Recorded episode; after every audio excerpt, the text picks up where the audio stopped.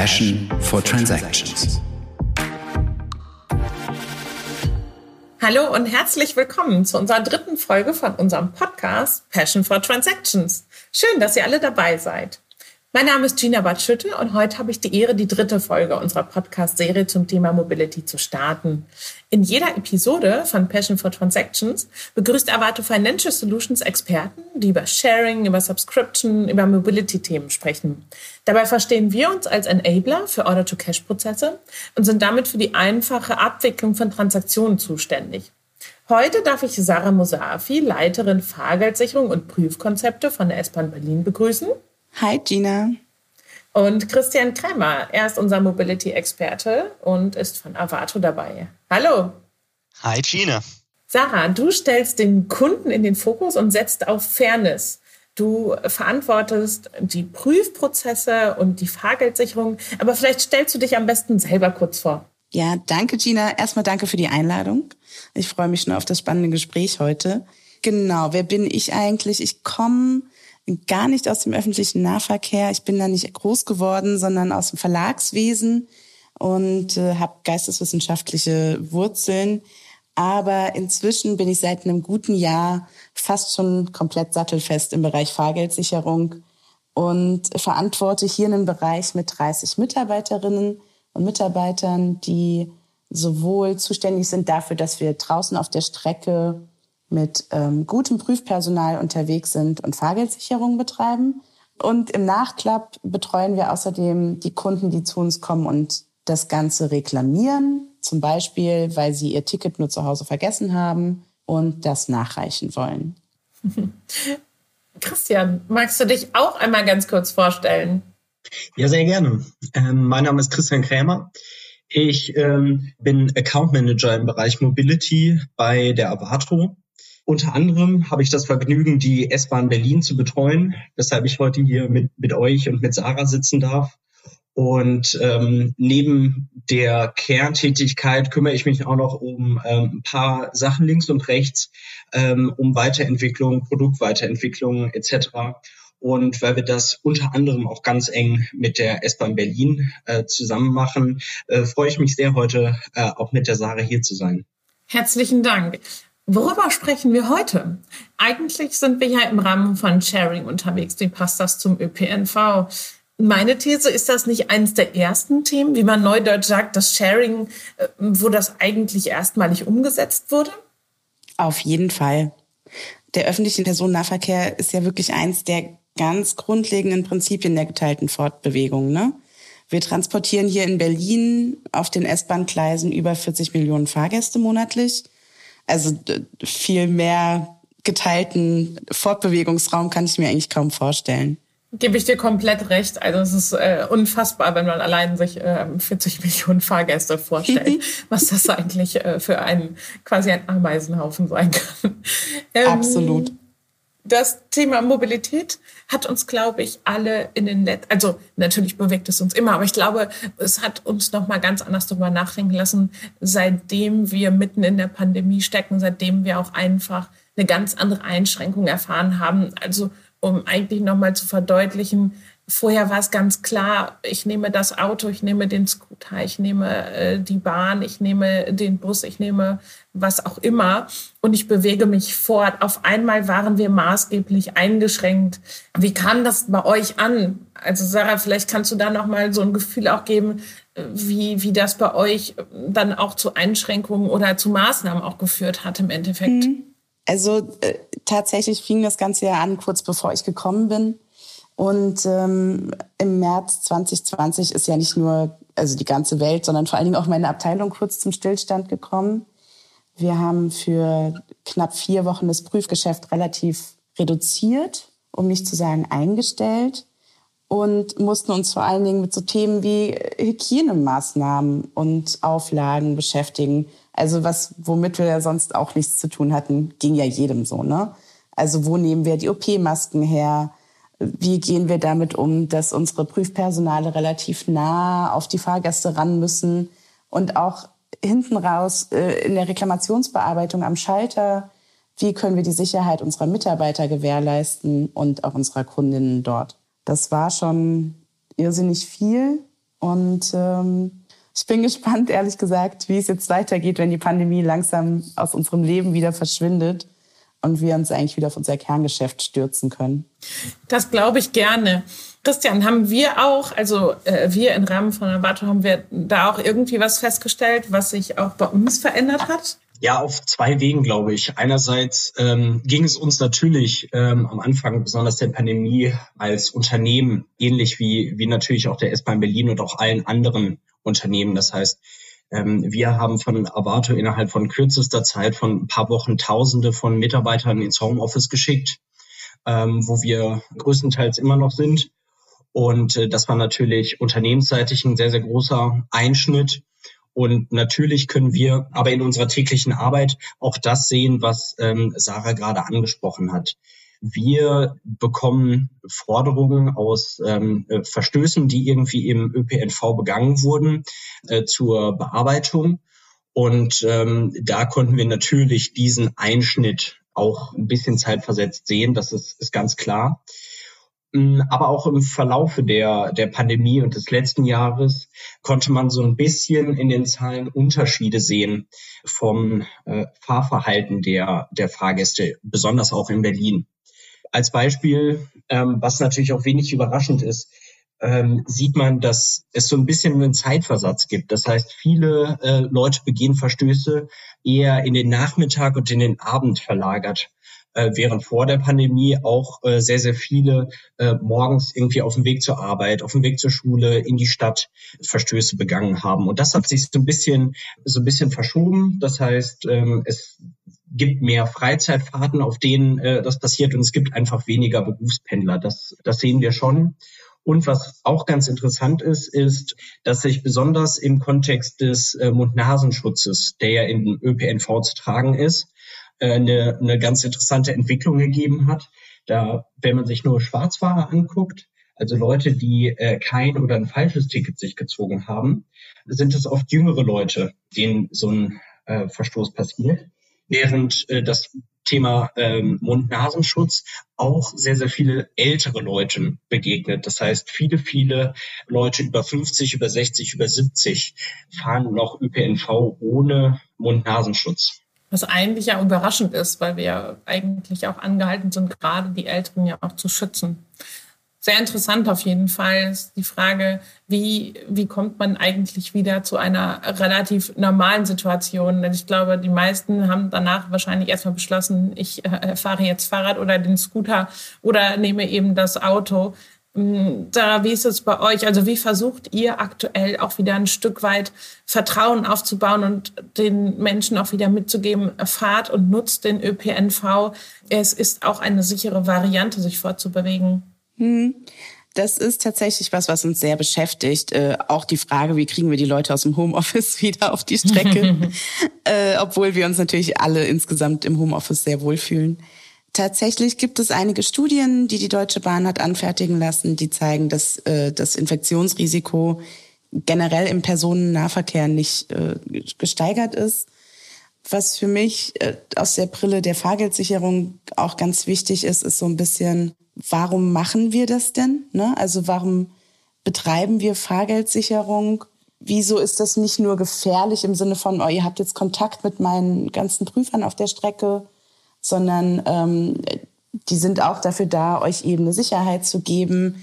In die Richtung möchte ich eigentlich mit der Truppe hin, ja, dass wir auch klar nach außen signalisieren, wir sind da, um dafür zu sorgen, dass die Züge ordentlich sind, ähm, die Fahrgäste sich anständig benehmen, denn das ist in Berlin manchmal leider nicht gegeben.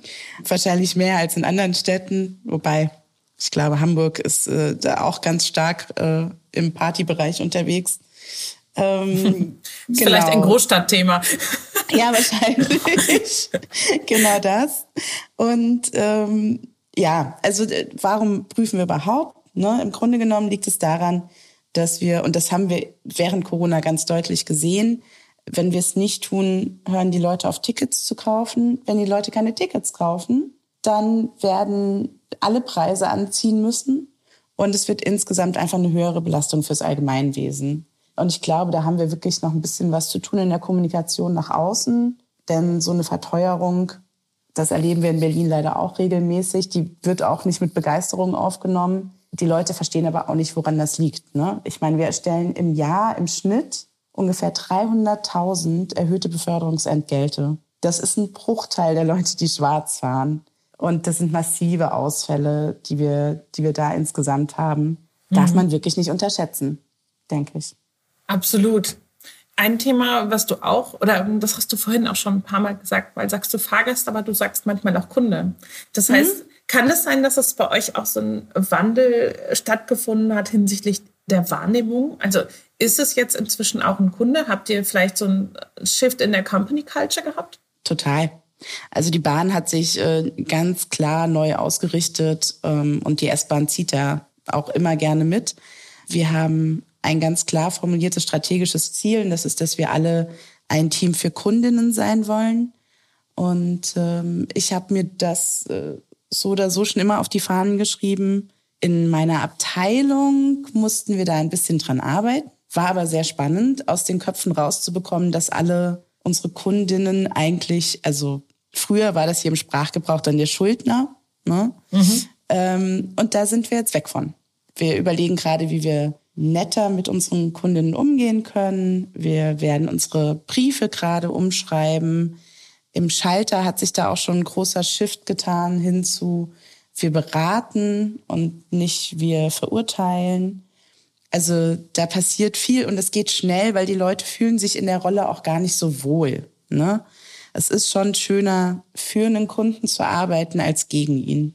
Also war dein Ansatz erstmal herzugehen. Also manchmal ist es ja so banal, aber einfach mal mhm. zuzuhören, was die mhm. Mitarbeiter mitbringen, was es für Änderungswünsche gibt, äh, um dann auch zu sehen, was können wir ändern. Also gar nicht davon auszugehen, die Prozesse sind in Stein gemeißelt, sondern wir sind ein Unternehmen im Wandel und wir dürfen auch Sachen mal verändern.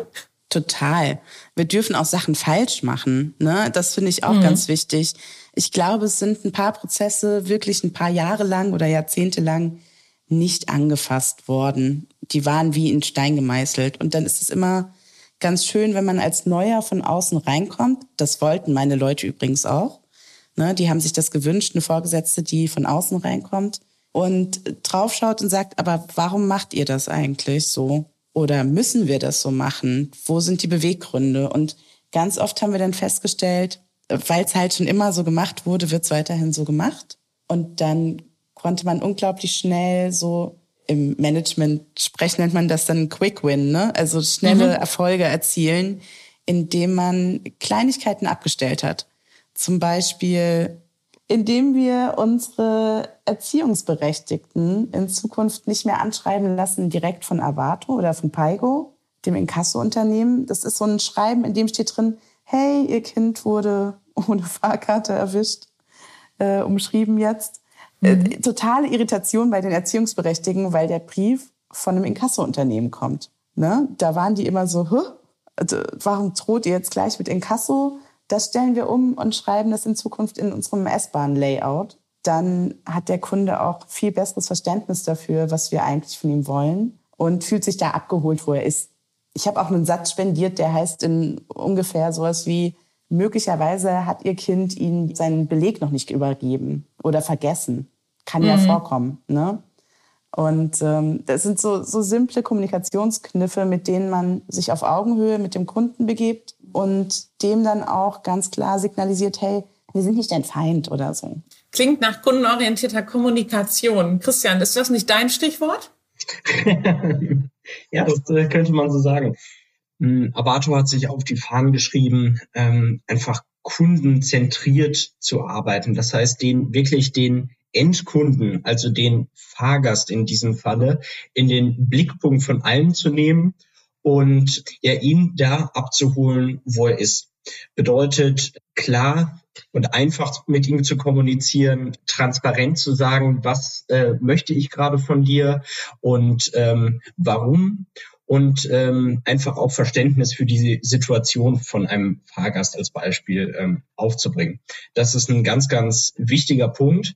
Und ähm, um das zu erreichen, arbeiten wir zum Beispiel an ja, Kunden, Endkundenorientierter äh, Kommunikation und Ansprache.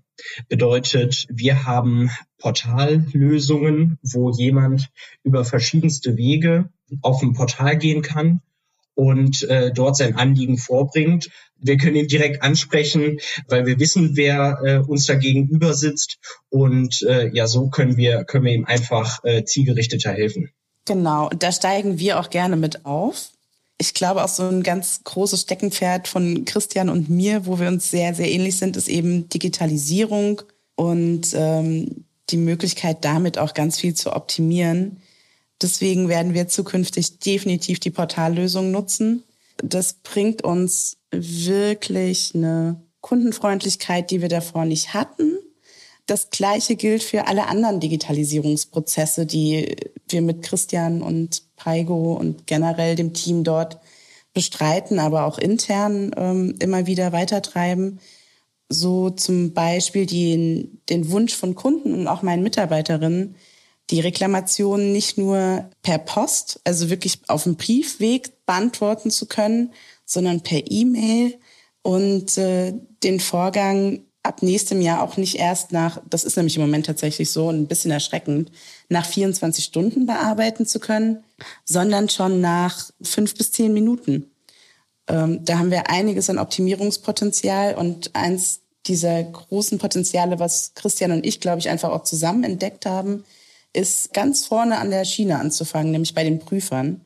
Und da tatsächlich was komplett Neues zu implementieren, nämlich so eine Art App oder ein Prüfertool, wie das bei uns gerade heißt, indem wir den Prüfern tatsächlich mehr Informationen auf der Strecke an die Hand geben wollen. Also zum Beispiel Kennziffern, die ihnen sagen, schau mal, heute kannst du um 13 Uhr gut mal eine Pause äh, hier und dort machen, da ist ein netter Bäcker und eine Toilette.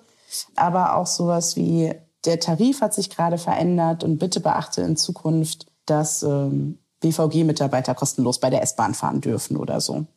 Du hast mir einen wunderbaren Übergang geliefert. Danke dafür. Gerne.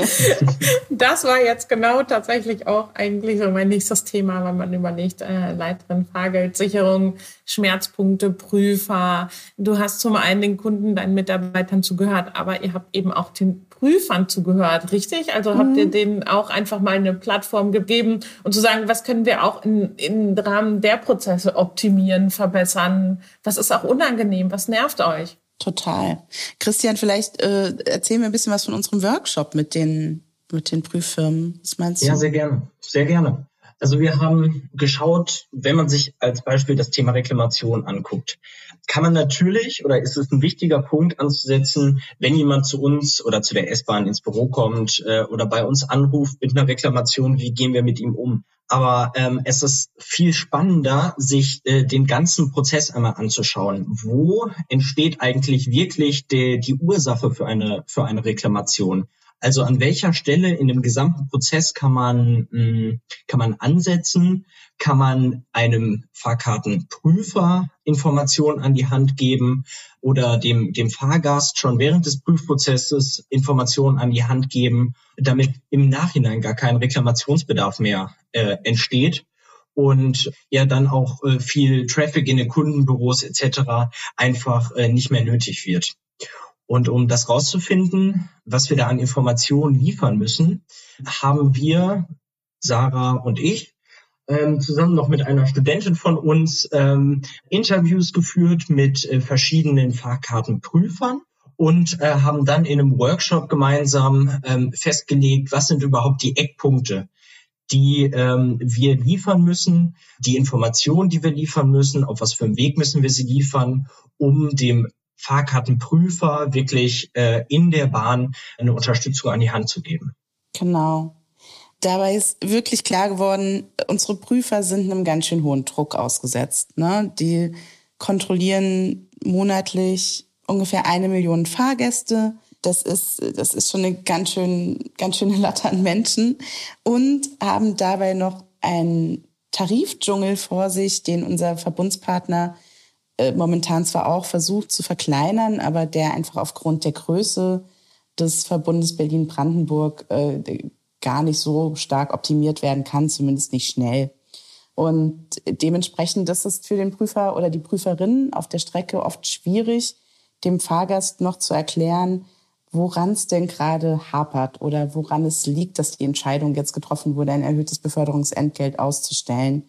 Und ähm, dabei ist dann eigentlich für uns wichtig, dass sie den Fahrgast empathisch abholen, wo er ist, ihm transparent erklären, warum das passiert. Und dabei wollen wir den Prüfer unterstützen mit dieser App, die ihm nicht nur einen Wegweiser in diesem Tarifdschungel bietet, sondern auch einen Kanal direkt zu uns und den Austausch zwischen unseren Prüfern und äh, meiner Abteilung, ähm, unseren Prüfern und auch der großen ähm, Zahlenmaschine, die hinter Christian steckt, ähm, so ein bisschen zu fördern. Das ist mir total wichtig, weil insgesamt bedeutet das dann für den Endkunden, wie Christian es ja vorhin so schön genannt hat, also unsere Fahrgäste, eine deutlich transparentere, kundenfreundlichere Entscheidung und auch Kommunikation auf der Strecke. Super spannend, ehrlich. Also, dass dieser Prozess jetzt angesetzt hat, ist für mich absolut wegweisend, zeigt mir eigentlich auch nochmal, wie viel auch das Thema Digitalisierung in jeglicher Hinsicht unternimmt. Also ist es jetzt wirklich alles nur getrieben durch Corona oder war dieser Punkt eh auch gekommen, dass man vielleicht Corona nochmal als Katalysator genutzt hat, um da eigentlich nochmal stärker reinzugehen. Aber ich habe das Gefühl, wir sehen da eine wahnsinnige Veränderung in den letzten Zeiten. Also vielen Dank dafür. Was mich auf jeden Fall auch nochmal interessiert, das, das möchte ich äh, natürlich auch nochmal mitbringen, ist das Thema Nachhaltigkeit. Also ÖPNV spielt für mich immer wieder auch eine ganz große Rolle dahingehend, dass wir ähm, die, die Klimaziele auch erfüllen, beziehungsweise in Summe, ähm, sei es Fridays for Future, sei es Corona, sei es was auch immer, dass wir eigentlich nochmal mehr nachdenken, wie wir eigentlich auch Ressourcen schonen und schützen. Ist für mich auch nochmal zentral für Sharing. Sarah, wie ist da deine Meinung zu, beziehungsweise wo findest du dies auch im Rahmen von ÖPNV wieder? Also das war ja tatsächlich ausschlaggebend dafür, mich auf die Stelle hier zu bewerben. Ne, wir, wir haben hier ein Produkt, was so nachhaltig ist, wie es eigentlich nur möglich ist, um viele Menschen auf die Strecke zu bringen und von A nach B zu transportieren. Insgesamt hat sich der DB-Konzern auf die Fahnen geschrieben, bis 2038 zu 100 Prozent auf Grünstrom umzusteigen. Und das war ja damals auch für mich der ausschlaggebende Faktor, um zu sagen, klar, ich springe, ich sattel komplett um, ich äh, gehe in diesen Bereich, denn viel nachhaltiger geht's für mich eigentlich nicht mehr. Zurzeit laufen unter anderem die Ausstattung von ähm, Fahrgastbereichen mit Solaranlagen und äh, Grünpflanzen. Die grünen Pflanzen sorgen für Verdunstung und die Solarzellen für noch mehr grünen Strom. Das finde ich so ganz schönen Abschluss, glaube ich, für uns heute. Also Traumhaft.